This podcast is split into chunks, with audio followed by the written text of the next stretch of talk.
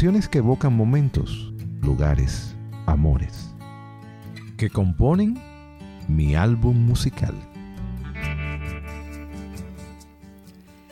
Cordial saludo a la audiencia de Estudio 979. Gracias por su sintonía. Con ustedes, Dolly García, en la conducción de mi álbum musical. Una producción de la Escuela de Comunicación Social de Pucamaima, Santiago, para la emisora joven de Radio Santa María, la emisora joven con valores. Y justo hoy, en mi álbum musical, tenemos un joven de esos, con valores, con talento y preparación que honra y enorgullece nuestra Escuela de Comunicación Social, pues es egresado eh, de este recinto de Pucamaima en Santiago. Él también es productor y director, fundador de la productora Viewfinder, dirigió, produjo y co-guionizó la película dominicana Algún Lugar. También hizo parte de la producción de Agujero Negro, Donde se quedan las cosas y su más reciente proyecto, esperábamos a que anocheciera cine ensayo seleccionado en el concurso de arte Eduardo León Jiménez. Guillermo Swain, bienvenido. El hijo, el hijo bueno siempre vuelve a casa, hay una frase por ahí. Gracias por aceptar esta invitación. No, gracias a ustedes por tenerme hoy. Bien, Guillermo, cuéntanos un poquitito de ti. Eh, tú saliste hace como 10 años. 10 años de esta escuela. Un un poquito así rapidito, ¿qué ha pasado contigo eh, en este tiempo? Bueno, en el... Para los que te conocemos y, y- y los que de pronto no mucho, porque tú te fuiste eh, siendo un, un jovencito, muchachito, pero que seguramente tu trabajo lo han visto y por eso quieren saber un poquito más de tu vida profesional. No nos vamos a meter mucho en tu parte personal, No, no, te preocupes. Bueno, eh, yo me gradué de la Pucamaima en el 2009 y ese mismo año me fui a Barcelona, hice un máster en dirección cinematográfica en Barcelona y luego de ahí me mudé a Nueva York. En el 2012 fundamos nuestra compañía aquí en República Dominicana y desde entonces he producido siete películas. Eh, de ellas produje Noche de Circo aquí en, aquí en República Dominicana. También produje Una breve historia de amor. Luego hice mi película Algún lugar. Eh, y luego nos fuimos al extranjero y hicimos una película en Ecuador, que es Agujero Negro. Y luego hicimos una película en México, que es donde se quedan las cosas. Y durante todo ese proceso también iniciamos una postproductora en, en Nueva York. Y he postproducido proyectos para Discovery Channel, para um, el Food Network, para ESPN, para Facebook. Hemos, lo hemos intentado. Sí. Qué bien, te ha salido muy bien el intento. Ah, bueno, todavía no muy bien. Vamos a ver. Bien, ok, pues como dicen ustedes los dominicanos, vamos al mambo y, y nos vamos con el primer tema que nos refirió Guillermo en este álbum musical, Born to Run. Eh, buscando un poquito de Bruce Springsteen, buscando un poquito sobre, sobre esa música que tú nos referiste, eh, yo leía la, la, la traducción, porque mi inglés es muy irregular, para, por no decir muy malo, de, de esta canción y cancha, dije yo, esta canción como que me suena a, a Wendy Muñiz. Bueno, o no sí. necesariamente. Para los que no saben, Wendy Muñiz es la, la, la esposa de, de Guillermo. Bueno, eh, bueno, sí, elegí la canción porque eh, es de las pocas canciones que usan el nombre de Wendy dentro de la canción. Y yo me casé en el 2009 también. Y, eh, pero bueno, eh, mi esposa es mi productora y es mi co-guionista y tenemos una relación laboral muy cercana y una, una relación creativa muy cercana. Y la verdad es que sin ella ninguno de nuestros proyectos sería posible. Por lo tanto, mi primera canción va dedicada a ella, creo. Oh, ella, ella se va a sentir feliz y muy honrada porque la primera canción de este álbum es de, eh, de pues una dedicación a ella, Wendy. Eh, esto va para ti, vamos a escuchar un fragmentito.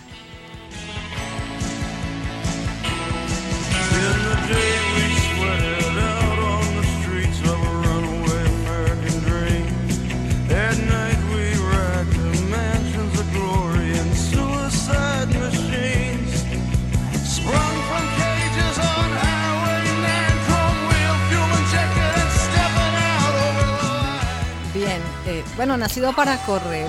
Tú dices que, que- que trabajas eh, con ella, eh, todos tus proyectos. eh, ¿cómo hace uno cuando trabaja con la esposa y de pronto en la parte personal hay algún conflicto y obligatoriamente uno tiene que sentarse a seguir produciendo? Bueno, no, no creo que es que es una pregunta complicada porque tenemos una relación muy, muy buena. Ok. Casi nunca pasa. Casi pasa al revés, más que nada, de que como, como creativo tardo un poco más de la cuenta, me paso de los deadlines y ella me tiene que exigir más como productora. Creo que creo que es, sería lo más que sucede. Pero bueno, tenemos O sea, te ataca más como compañera de trabajo Sí, que como, que como esposa, como compañera de, Sí. de- de camino de vida. La verdad es que eh, tenemos siete años produciendo todos los días y bueno, ya tenemos como una mecánica como bien, bien pulida.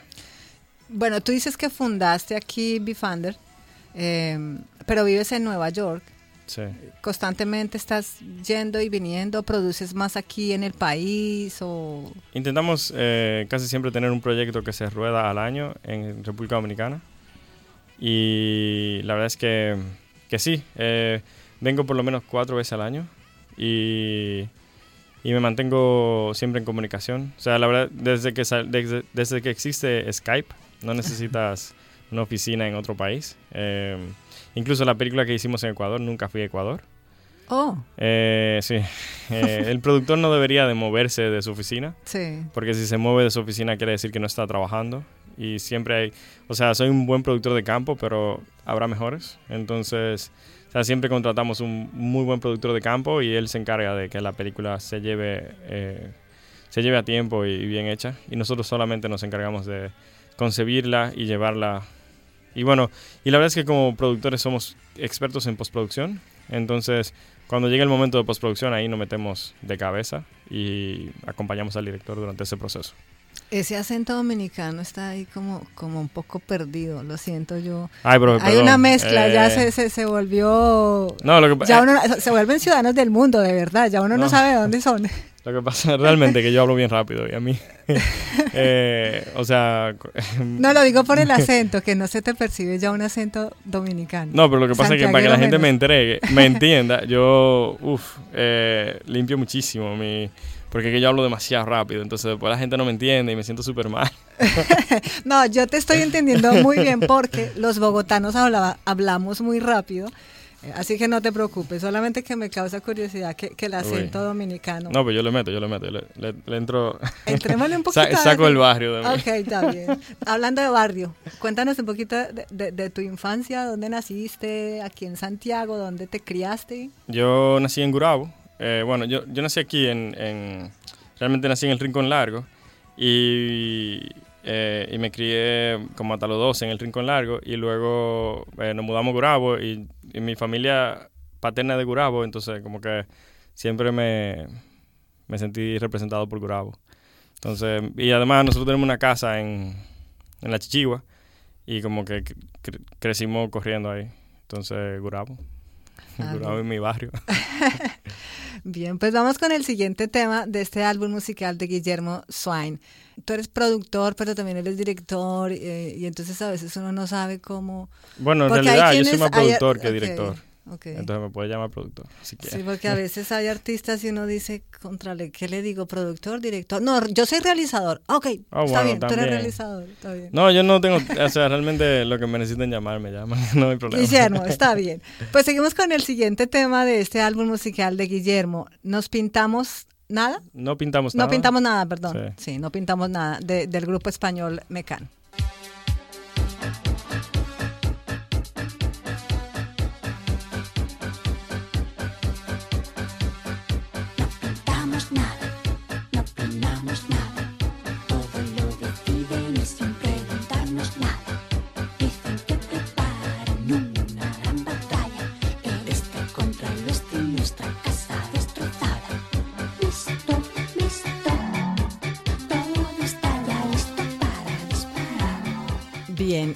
Este tema, eh, que es del álbum Ya viene el sol de 1984, ¿cómo llega a tu álbum, a tu lista? Bueno, mis padres estudiaron en, en Madrid eh, durante la movida, en los 80, y eran como súper fanáticos de Mecano. Entonces yo me crié oyendo Mecano todos los días. y la verdad que mm, eh, sí, o sea, lo siento como algo constante en mi vida, Mecano, y me parece súper divertido. Eh, y es un gran álbum, Ya viene el sol. Y bueno, mi esposa Wendy me pidió que, que hiciera una lista como bien representativa, en el sentido de que fuera 50% mujer, eh, intérprete, que hubiera todo tipo de raza, que hubiera todo tipo de música y bueno, eh, creo que la lista es 50% español, 50% en inglés. Entonces, ese es mi primer tema en español. Ok, te recuerdo, o sea que tus, tus papás eran un poquito, eran rockeritos. Sí, mi papá y mi mamá oían como, como ska, punk, pero en español todo. Y, y bueno, sí, literalmente nos criamos oyendo eh, como rock en español. ¿Qué Eh, otros grupos recuerdas además de Mecano, por ejemplo? Mi papá le encantaba los fabulosos Cadillac. Ok. Eh, mi papá también, ellos escuchaban, o sea, también escuchaban como de la movida, como Mocedades. eh, ay, se me fue en todo los nombres ahora que usted me lo preguntó. Qué cosa. Pero sí, eh, en realidad como, y fue raro porque cuando nosotros comenzamos a escuchar rock, mi papá así como, "Ah, pero no oigan música tan pesada. Y era como, bueno, pero nos criamos oyendo música pesada, o sea que no veo mucha diferencia. Eh, Tu padre es, es, es médico, ¿no? Sí, mi padre es psiquiatra y mi madre es psicóloga. Y, y llevan Sí. muchos años también trabajando aquí en, en- la Pontificia. Mi padre, sí, mi papá ya está retirado de todo. Eh. O sea, creo que pensionado. O sea, que él le está dando una clase nada más. Y mi mamá era eh, psicóloga y terapista del habla. Sí. Ok. O sea que no había oportunidad para cometer muchas locuras en casa. No, no, mi papá era súper eh, permisivo. La verdad que eh, mi niñez es súper curiosa, pero una de las cosas como bien clara era que había una constitución en la casa y habían deberes y derechos y siempre y cuando tú hicieras tus deberes, tú tenías todos los derechos. Entonces yo podía hacer lo que yo quisiera, eh, siempre y cuando hiciera lo que tenía que hacer. Y, y sí, yo, o sea, tuvimos una niñez muy divertida. E- En tu familia hay otra, hay otros miembros que se han dedicado a- al arte, al cine, no sé, de pronto a la música. Bueno, eh, no, mi hermano es médico, mi papá es psiquiatra y mi mamá es psicóloga, por lo tanto, eh, no, eh, pero de parte, o sea, de parte de, de padre, mi tío abuelo es como uno de los grandes compositores del bolero dominicano, eh, y mi abuelo era como un decorador de fiestas y pintor, y por parte de madre, eh, también había bastante arte, como eh, dice la leyenda que su tatarabuelo era un trapecista que vino en un circo y se enamoró de una persona en el público. Oh, sí. está, está bueno para hacer un guion. Sí, está muy- bien bonito, sí. ¿De, de dónde te surge a ti entonces el interés de, de- de incursionar en el, en el cine y, y- y en el mundo audiovisual? bueno, eh, tiene mucho que ver también con la pieza que está en el Centro León. Eh, mi papá iba mucho al cine de pequeño porque vivía enfrente a un cine. Y bueno, la verdad que Santiago era como bien cinematográfica. Mi mamá iba- también iba mucho al cine. Y, eh, y bueno, y mi papá, por haber trabajado en los cines cuando joven, no pagaba. Eh, entonces, nosotros podíamos ir al Galaxia, que quedaba aquí en la restauración, o al Colón, que quedaba en la Máximo Gómez. sí. Y mm, podíamos ir gratis. Entonces íbamos casi todos los días. Y la verdad que yo fui demasiado al cine cuando chiquito. Y luego yo iba al Hollywood y me tiraba tres películas pisadas. Y, y como mi papá era tan permisivo, cuando yo se lo dije, mi papá lo que me dijo fue, busca dónde estudiar. Y, y, y, o sea, que hiciera una carrera paralela y por eso estudié comunicación. Eh, y bueno, sí, de ahí viene. Y luego mi esposa me... Desde, nosotros tenemos... Nosotros nos metimos amores en cuarto de bachillerato. Y ella fue súper... También como me apoyó bastante. ¿Han sido cómplices ustedes? Sí, ella quería escribir, quería ser... eh, quería estudiar literatura. Y... Y nada, nos encontramos en el medio. Y... No sé. fue- ha, ha sido difícil, pero se logró, yo creo. Vamos a ver. Vamos por buen camino, ya, ya tienes tu ópera prima. Eh, ¿Estás trabajando ya en, en otra película tuya o Bueno... todavía no? o sea, Algún sí, lugar fue tu ópera prima, ¿verdad? Sí, algún lugar fue nuestra, nuestra ópera, mi ópera prima y mm, nosotros nos ganamos un Procine hace como cuatro años con un guion y luego nos ganamos Ibermedia también con ese mismo guion, pero se complicó la cosa Eh, y es más fácil producir que dirigir, entonces por eso produjimos tanto en el proceso. Además, eh, nosotros nos lanzamos hacia algún lugar sin saber mucho. Y, o sea, sabiendo lo necesario para hacer la película que hicimos. Pero luego el mercado es súper grande y súper agresivo. Y más, y más hoy por hoy. Hay demasiada película. No, y, y con, con Netflix, por ejemplo, Claro. se hace más complejo todavía el mercado para quien trabaja. En, es una oportunidad, claro, también, Sí. pero, pero también se hace un poquito más, más, más compleja la competencia, ¿no? Sí, en particular para documental, porque el documental sale caro todavía. O sea, como que un documental sale como por 250 mil dólares. O sea, depende del documental. Y luego Netflix y Amazon te dan 14, 30 mil dólares. Y con eso tú no cubres tu película, entonces de pronto tú tienes una, una pérdida. Pero bueno, la, la ley de cine es buena y te, te cuida. Sino que lo diga Robertico, que la ley de cine es buena. No, la ley de cine sabe todo. Bien, seguimos en mi álbum musical con Guillermo Swain, productor eh, audiovisual y productor de cine, eh, egresado de esta escuela de Pucamaima, Santiago. Graceland, Paul Simon.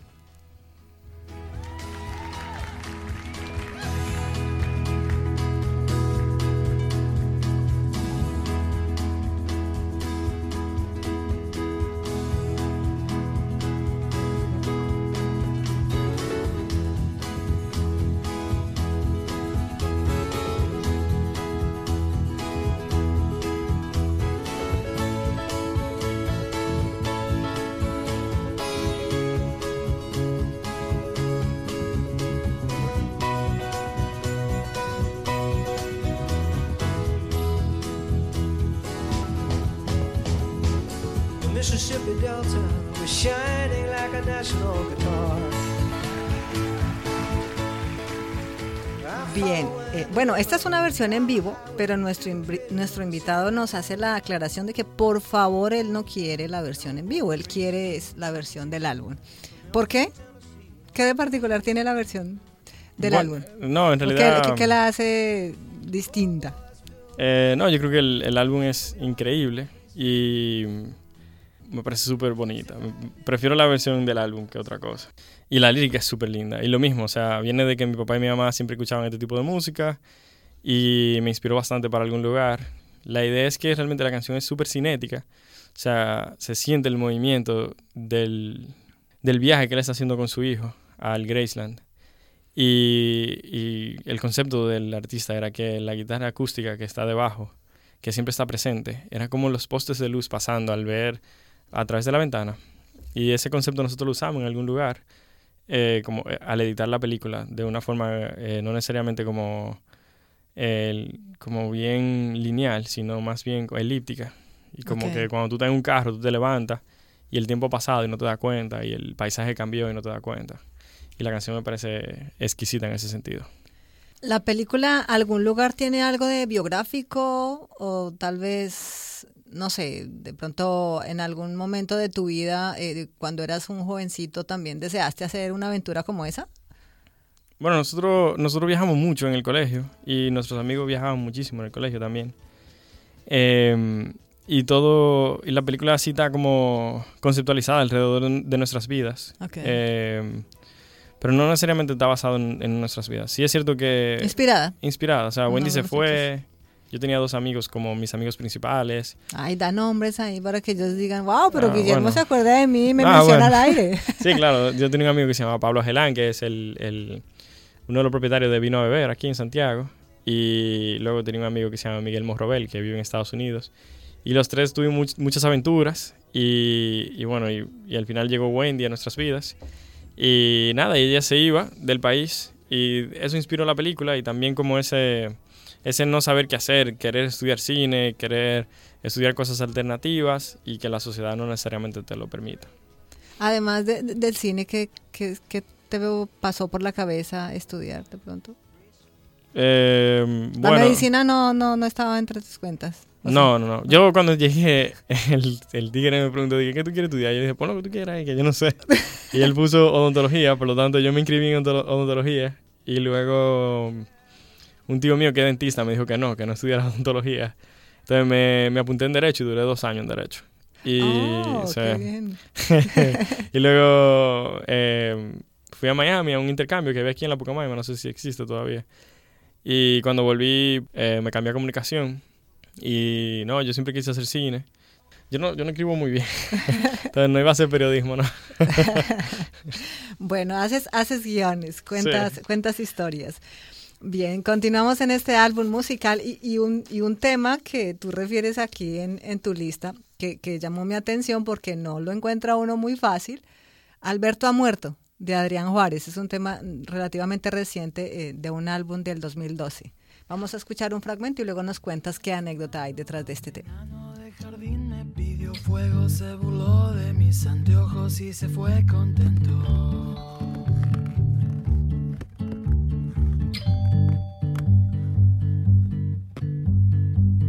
Una carcajada acomodando su corbata, levantando su sombrero y se fue silbando una sonata.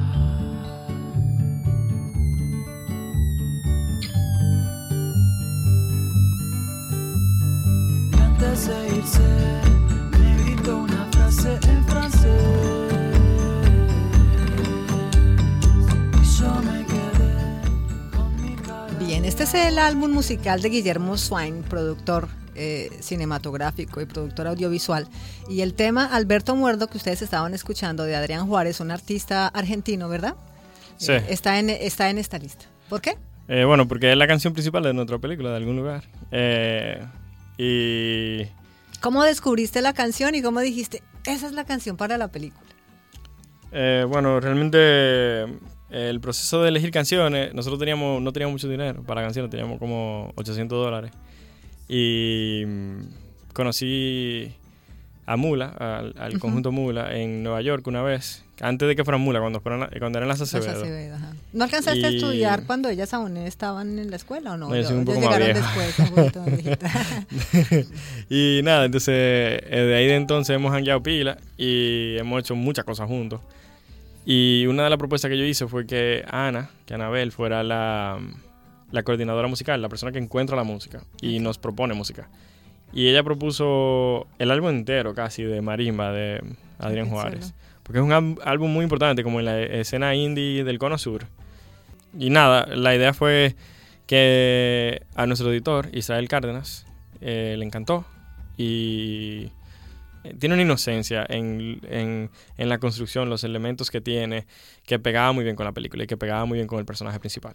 Ok, en, en el proceso de conseguir los derechos para, para usar la, la música, ¿de pronto no tuviste la oportunidad de conocer a Adrián Juárez? Sí, sí, somos amigos de Facebook. Sí, no, la verdad que el- la escena indie es muy accesible. Eh, lo mismo pasó con, con Alex Ferreira. O sea, nosotros queríamos una canción de Alex Ferreira y encontrar a Alex Ferreira tampoco fue tan difícil. O sea, Ah, sí, fue fácil. sí fue muy fácil. Oh. Nosotros tenemos mucho muy en común. Ah, qué bien. Eh, pero sí, fue...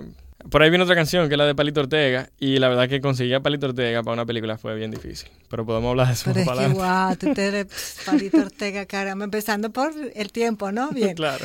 Eh, eh, antes de ir con Palito Ortega, eh, vamos a escuchar otro tema del álbum musical de Guillermo Swines y es Challengers. de The New Pornographers, Ok. eh, del álbum Challengers de 2010, del 2007. También soy amigo de uno de ellos. Ah, qué bien. Ahora nos cuentas la anécdota. Vamos a escuchar un fragmentico de este tema.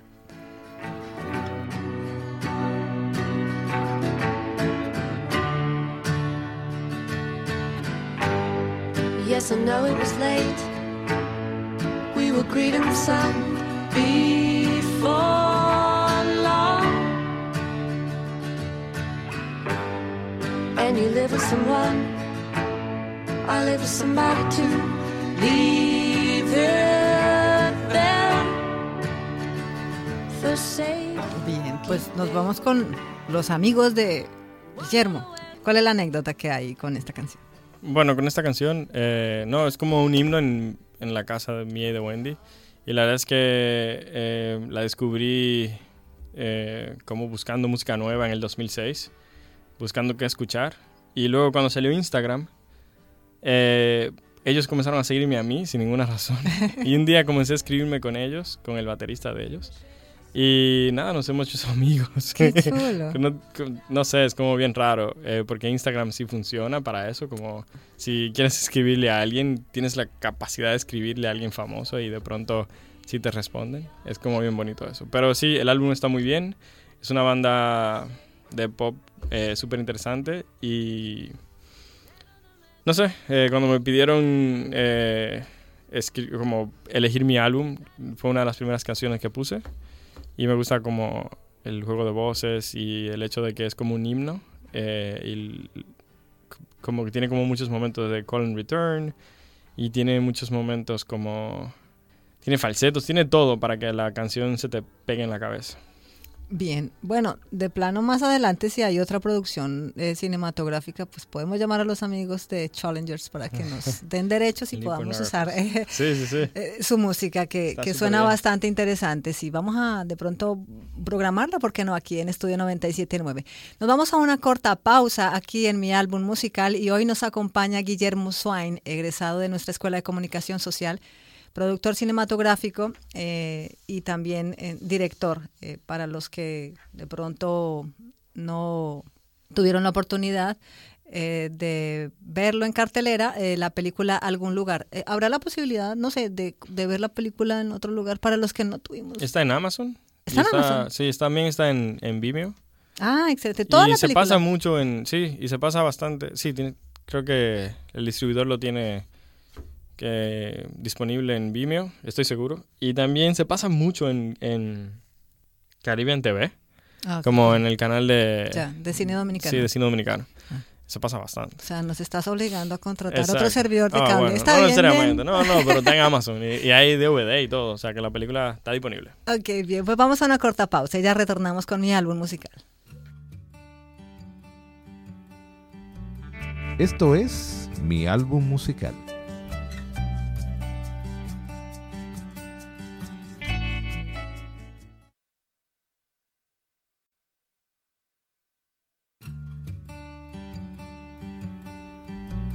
Esto es mi álbum musical.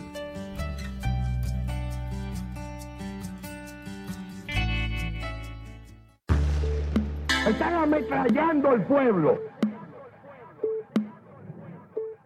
Están ametrallando el pueblo. La consigna es colocar espejos en las azoteas.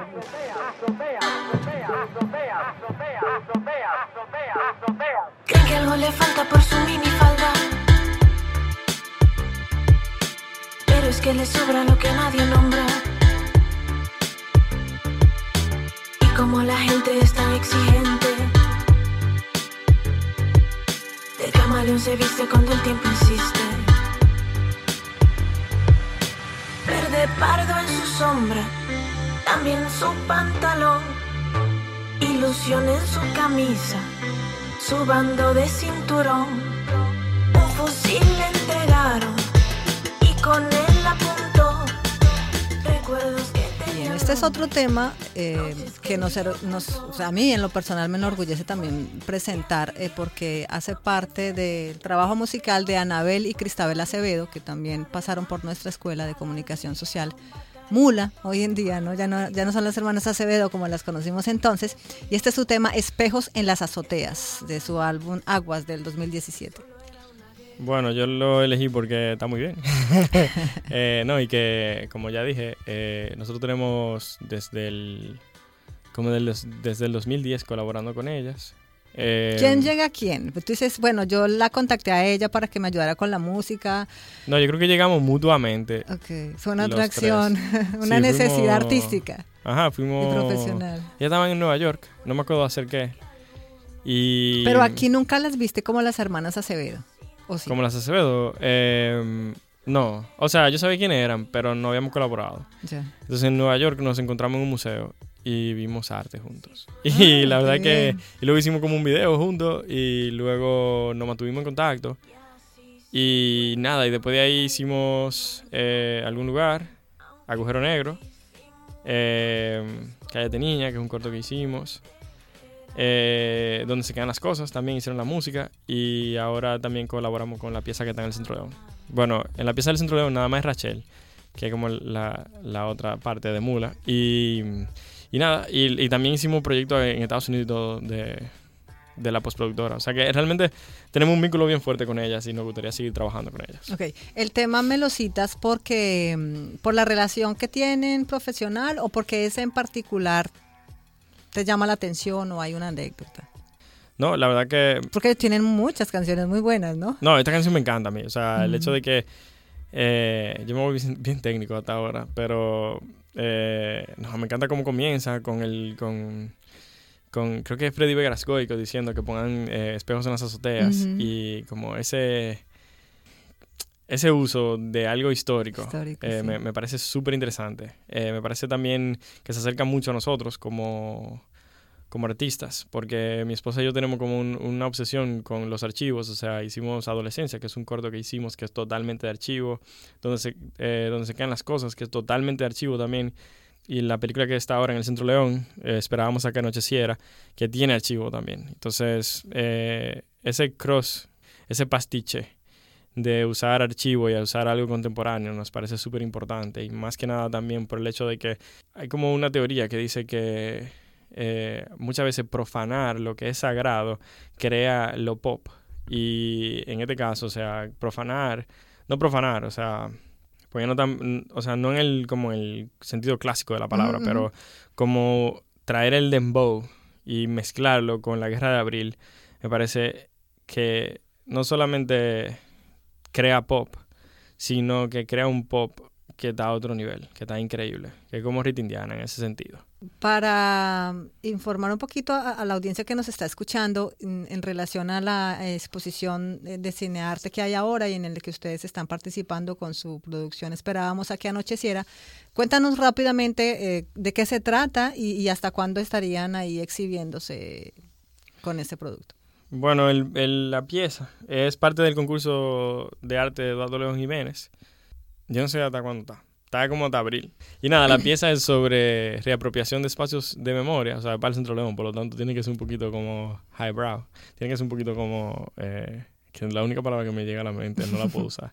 Tiene que ser un poquito... eh, tiene que tener un concepto alto, ¿no? Entonces, em, como decía, en Santiago había muchos cines. Y los cines eran más que nada cines de una sola pantalla.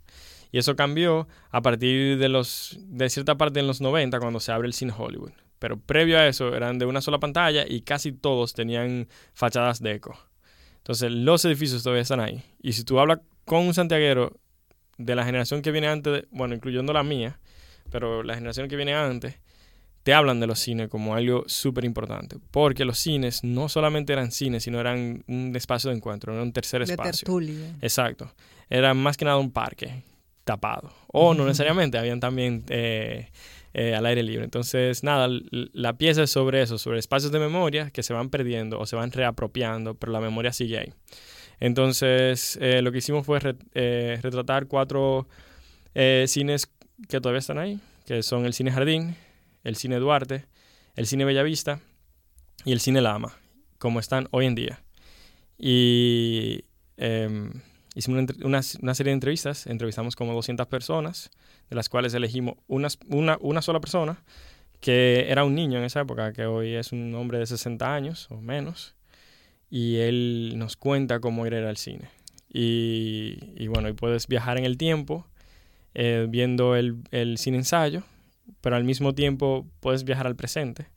Por lo tanto, la línea entre el pasado y el presente constantemente se borra y se crea un presente pasado muy interesante que culmina con eh, unas muy hermosas imágenes. Nos está acompañando hoy Guillermo Swain, productor eh, cinematográfico, productor audiovisual, y vuelvo y lo repito porque no se enorgullece decirlo, egresado de nuestra Escuela de Comunicación Social. You Make Loving Fun. Eh, yo escuché esta canción y, y no sé por qué me, me parece que me suena también una canción muy de, de, de ti y de tu pareja. Ah, bueno, no, vamos a ir un poquitito y, y vamos a ver. A veces uno se equivoca.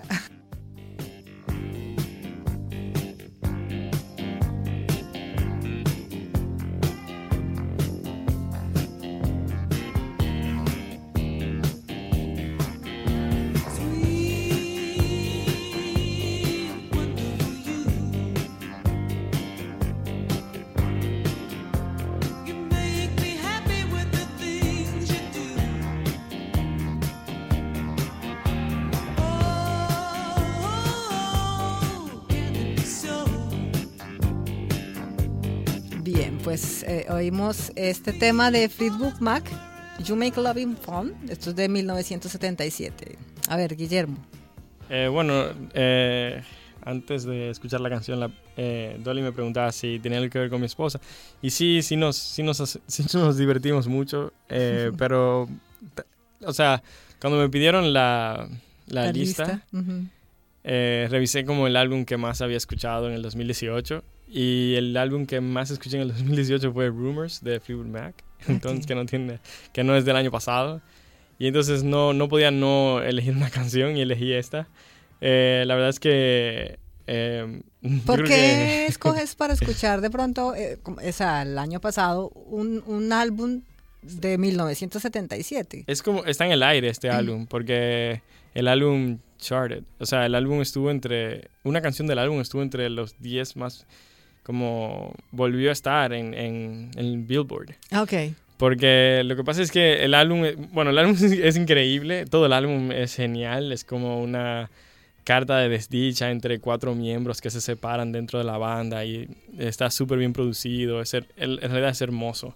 Pero el, el punto es que en algún momento mi generación se obsesiona con este álbum y, y lo vuelve a hacer popular y lo vuelve a, a colocar en el, en el, en el aire Ya. al punto en que el año pasado salió como un, un tweet que decía como Fleetwood Mac no se puede ni bailar y hicieron como un matchup entre unas eh, eh, bailarinas y Fleetwood Mac y se ve increíble, es como, es, de verdad está en el aire y me parecía importante agregarlo. No, no tengo ninguna anécdota, es como so- solamente es precioso, es como está eh, también técnicamente es genial el álbum. Perdón, no tengo ninguna anécdota. No, está bien, está bien. La anécdota que se la pasó el 2018 escuchándolo. Escuchándolo, sí.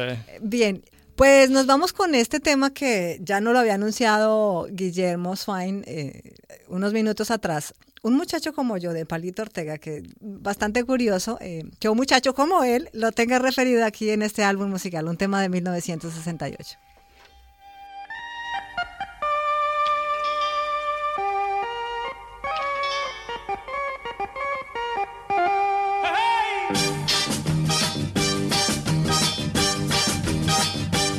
Muchacho como yo, que vive simplemente, que confía en los demás y dice lo que siente. Un muchacho como yo, precisa exactamente una chica como tú. Definitivamente, una chica como tú, que sabe lo que espero y que quiere de verdad cosas que yo quiero. Un muchacho como yo precisa exactamente una chica como tú. Ah, porque eres diferente.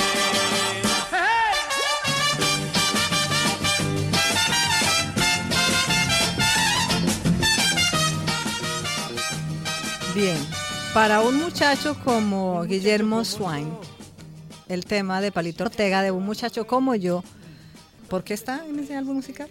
Bueno, porque hicimos una película en Ecuador y eh, con, el, con el director Diego Araujo. Eh, y nada, y Diego desde el principio, cuando nos llegó el guion, estaba la canción, Un muchacho como yo, de Palito Ortega, en el guion, que no es normal, que es algo como... O sea, porque los derechos musicales son difíciles, son caros.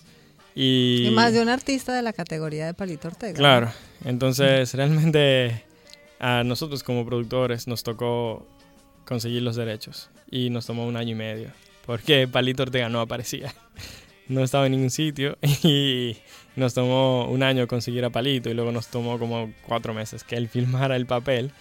Y nada, la canción es como la canción principal de la, de la película. Se grabó la película con la canción en, en vivo. eh, y bueno, la, la película eh, fue la película más taquillera en Ecuador el año pasado y hubo un challenge de un muchacho como yo, la gente bailaba, un muchacho como yo en las redes sociales. Y sí, tiene como un espacio en mi corazón eh, que no pensé que iba a tener Palito Ortega, pero eh, desde y menos entonces... de haberle caído, Claro. corrido atrás un año y medio Sí, casi. sí, sí. No, era, fue una pesadilla. O sea, eh, no, nadie sabía dónde estaba Palito Ortega.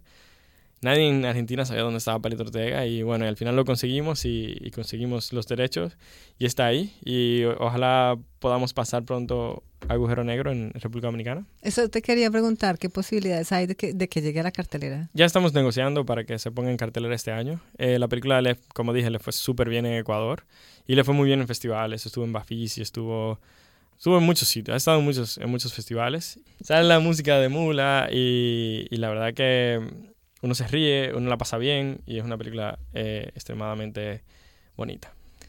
Qué bien. Bueno, pues nos estamos acercando al final de ese álbum musical. Usted está escuchando a Guillermo Swain, productor cinematográfico, director, guionista también de la película Algún Lugar, exhibida en cartelera el año pasado, pero que usted también puede encontrar en Amazon o Vimeo. Y el próximo tema es Last Lion of Albion de Nico Case. E- Ella era integrante de- del grupo Challengers, ¿verdad? Sí, The New Pornographers. Eh, perdón, sí. Sí, eh, bueno, ella también lo mismo, mi, buscando como el, eh, Equilibrio. el equilibrio entre voces femeninas y voces masculinas que me pidió mi esposa. Terminé in- incluyendo esta canción que me parece también como poderosa, es muy parecida a Challengers, es como un álbum, es como un himno y eh, me pasé también el 2008, 2018 escuchándola y quería tener una canción reciente y, y no sé por qué me vino esta a la mente, la puse y nada, no tengo muchas anécdotas con esta canción todavía. Bien, pues escuchemos un fragmento de este tema que tuvo entretenido a, a Guillermo Swain en el pasado 2018.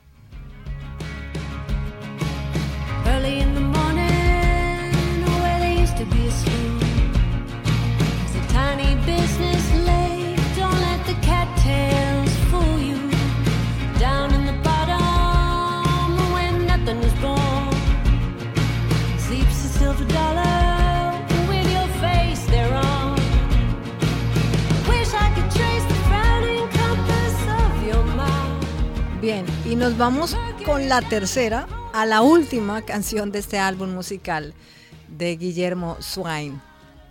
La tercera es el tema y Pororo es el grupo, ¿verdad? Sí, Pororo significa aquel que es de Villamella. Ujú. Y bueno, es nuestra, eh, para mí y para Wendy es nuestro primer trabajo musical. No, no cantamos nada, solamente como productores. Ah, Somos productores asociados. Estuvimos durante el proceso como creativo del álbum. El álbum tomó como un año, es como, es como el Pet Sound, tomó demasiado. Y nada, eh, lo, lo produjo nuestro socio, Alain Muñiz, que es como hermano mío. Y el cantante es Arnold Martínez, que es el eh, protagonista de algún lugar, que es como hermano mío también, y nos parecía importante ponerla, creo que es la primera vez que sale en la radio. Eh, Tienen otra que se llama La Cuarta también, ¿no? sí, todas La las canciones tercera, la solo- solo cuarta. tienen, eh, no tienen título, tienen números. Y bueno, sí, es como una mezcla interesante entre el sonido de Villamella eh, y como pop rock latinoamericano.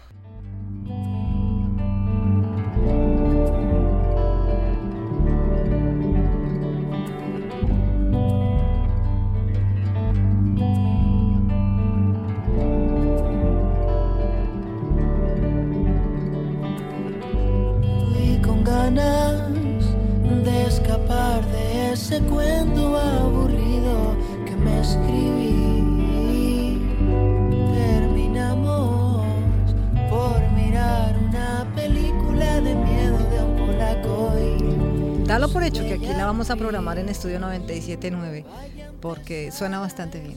Sí, está muy bien. Eh, como decía, es, es realmente eh, un proyecto que duramos un año trabajando gráficamente, le metimos mucho, es, es muy bonito, Eh, pero también es como ir a Villamella de noche. Se siente como, como que la imagen que tienes de Villamella sería, Villamella en Santo Domingo, sería como un lugar un poco caótico, pero en realidad es un lugar súper mágico, es un lugar súper religioso, es uno de los primeros asentamientos eh, de esclavos libertos en el mundo, es un lugar lleno de historia, que todavía tiene cofradías, que tiene, que tiene su propio ritmo, y cuando como que paras el ruido de la ciudad, que la contamina, y ves y, o se va la luz y ves lo hermoso de ese espacio, lo, lo culturalmente rico que es. O sea, pensar que todavía hay tradiciones claras de afrodescendencia de nuestra culinaria que salen de Villamella, que, o palabras como pororó que nadie ha escuchado, pero que son de ahí y que tal vez ya no se usen, pero que se saben lo que es. Eh, creo que lo hace un lugar hermoso y sa- salir y poder nosotros como productores hacer, apoyar a un músico y producir un álbum, eh, aunque sea como productores asociados, eh, que represente no necesariamente de la forma tradicional Villamella, sino de una, de- desde una nueva perspectiva. Nos parecía importante y nos lanzamos y, y nada, está ahí en internet, eh, la pueden escuchar, está en, en Spotify. eh, y, y bueno, sí, yo creo que además Arnold y yo tenemos una relación como bien bonita, nos conocimos, yo lo vi en un Wendy's y sabía que era mi protagonista. Él me vio en un Wendy's, pensaba que era un stalker, entonces... Eh, y nada, desde que hicimos la película hemos estado bien juntos, hemos hecho tres proyectos juntos, in- sin incluir este. Y, y bueno, es bueno, con, así como con Mula, nosotros nos gusta mantenernos en familia, eh, nos gusta, una vez que encontramos a alguien con quien queremos colaborar, nos gusta quedarnos con esa persona, verlos crecer o que ellos nos ayuden a nosotros a crecer. Qué bien, pues un excelente tema y, y una excelente razón eh, por la cual este tema, la tercera de Pororo, está aquí en el álbum musical de Guillermo Swain, eh, director, un productor, un realizador de cine, de producciones audiovisuales, que aceptó esta invitación eh, con una agenda muy, muy compleja, muy apretada, eh, porque su trabajo así lo, lo amerita. Por eso, pues, te agradecemos eh, estar aquí, habernos dado el sí a esta invitación. De verdad que fue un placer volver igual. a verte y tenerte aquí como invitado. Gracias, igual. Y por favor, vayan a ver la pieza. esperábamos a que anocheciera en el Centro León. Si tienen la oportunidad de ir a Cinema Boreal en Santo Domingo, se pasa nuestro documental donde se quedan las cosas. Y bueno, encuentren nuestro trabajo en línea. eh, Pero dinos que de pronto también ese documental lo podemos ver en Santiago. Hay posibilidades de que todo se quede en Santo Domingo. Sí, claro que sí. El documental lo podrán ver eh, a partir de la primera semana de febrero en Amazon. Eh, Ahora, en Amazon Prime. No hay como verlo en, en- en pantalla gigante, pero, No, pero, pero sí lo podemos ver en internet. tenga- Sí, Ah, ok. eh, va a estar disponible en Amazon Prime. Si tienes cuenta de Amazon, lo podrás ver y si no lo puedes adquirir. Es un documental corto, dura una hora y diez minutos eh, y cuenta la historia del, del coleccionista privado más grande de México. Y bueno, y, y si lo quieren ver, ahí va a estar a partir de la primera semana de febrero. Pues muchas gracias, Guillermo. De verdad, fue un honor tenerte aquí. Guillermo Swain. Gracias a usted. Hasta aquí una emisión más de mi álbum musical. Recuerde visitar nuestra página web estudio979fm.com.do o seguirnos a través de Facebook e Instagram y escuchar también este podcast en Mixcloud por Estudio 979. Y también escuche la repetición de este programa el próximo domingo a las 12 del mediodía. Esto fue mi álbum musical y estuvo con ustedes Dolly García. Pero